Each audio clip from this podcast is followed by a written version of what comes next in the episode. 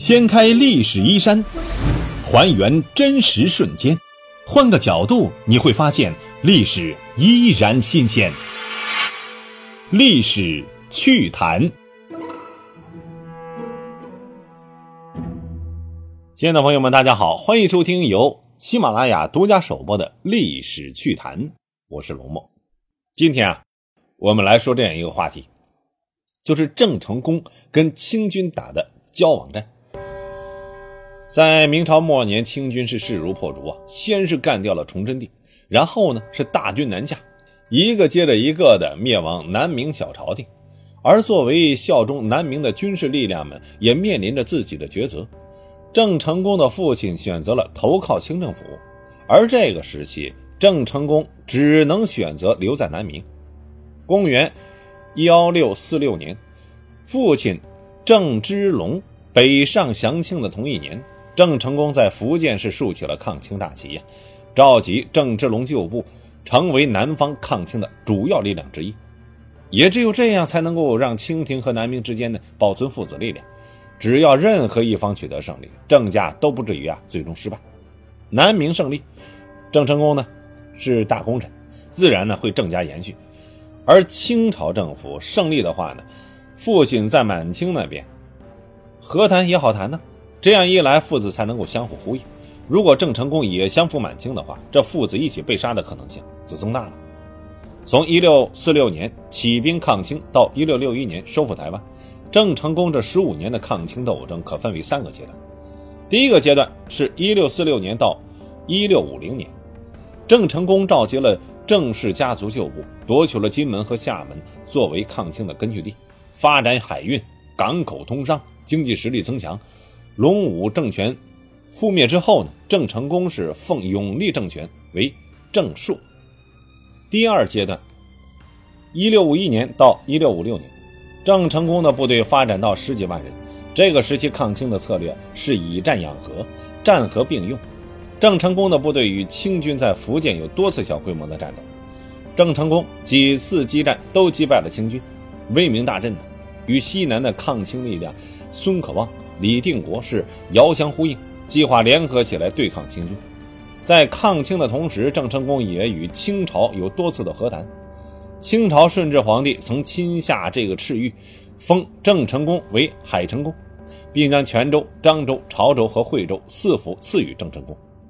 而郑成功提出的条件是让清朝割让福建、浙江和广东三省的土地，效仿朝鲜的制度，不剃发，不受清朝调遣。俨然是一个独立的王国，如此苛刻的条件，清朝自然不会接受。双方就这样且战且和，僵持不下。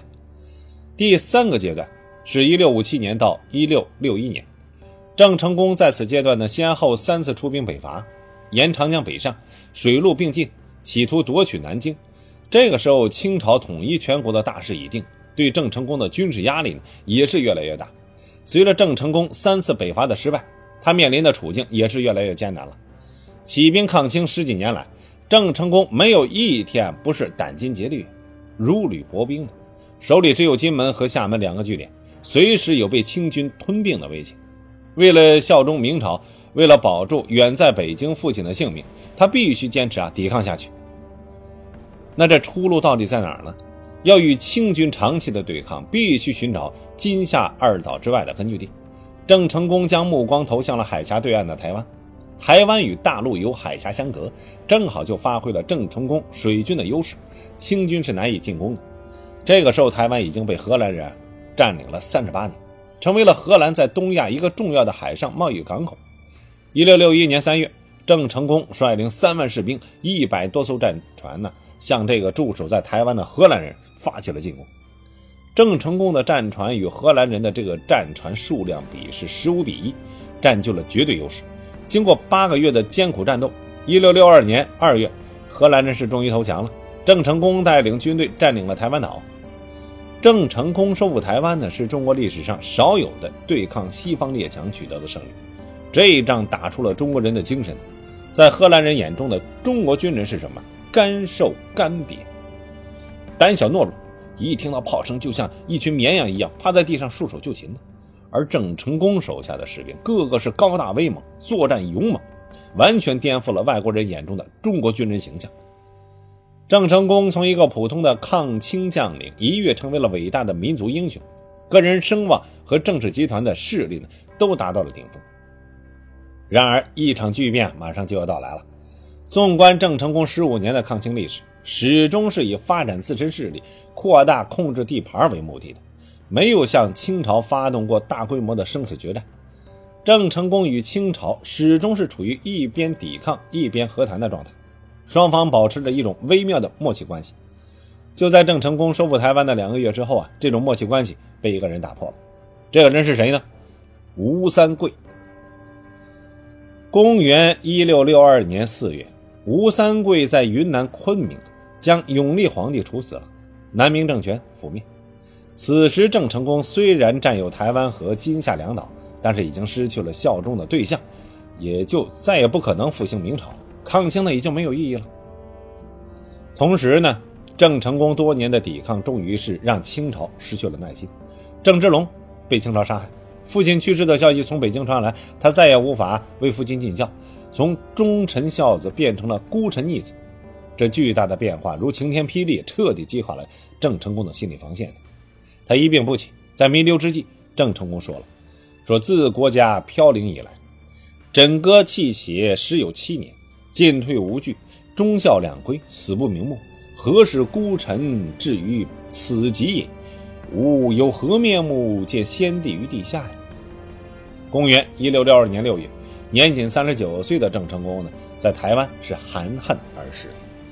郑成功终其一生，除无可如何之境，得未曾有之局，以其汤壁之势，纵横大敌。逐红夷于海上，辟地千里，为有名硕果之仅存。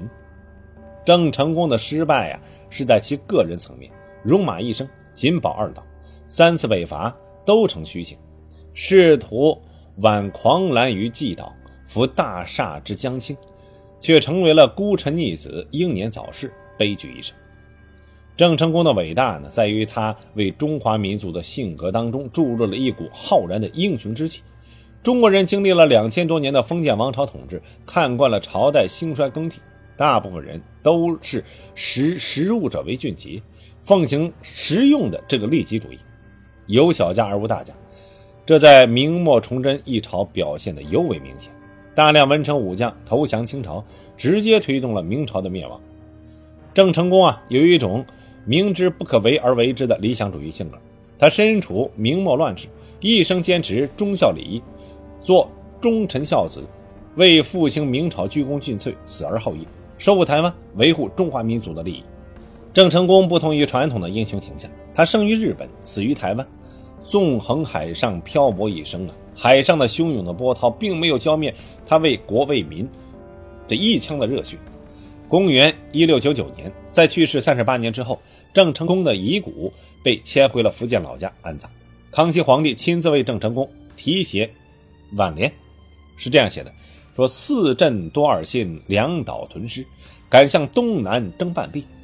诸王无寸土，一于抗制，方知海外有孤忠。”一股浩然英雄气贯穿于郑成功三十九年又热血燃烧的生命里。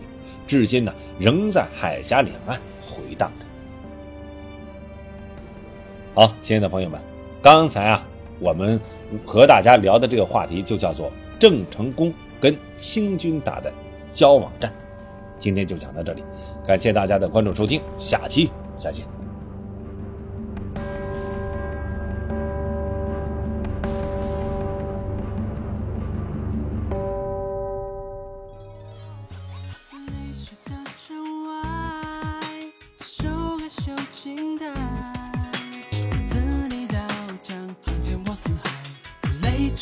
记载。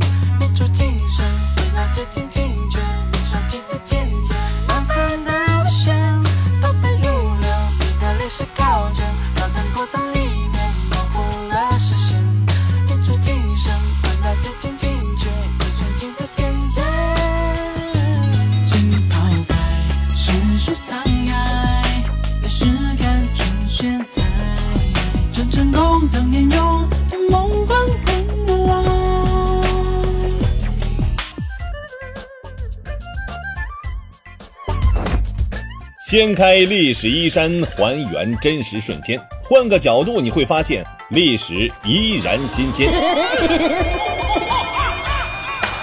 历史趣谈主播龙墨编辑老马后期混音与琳琅感谢您的关注收听咱们下期再见。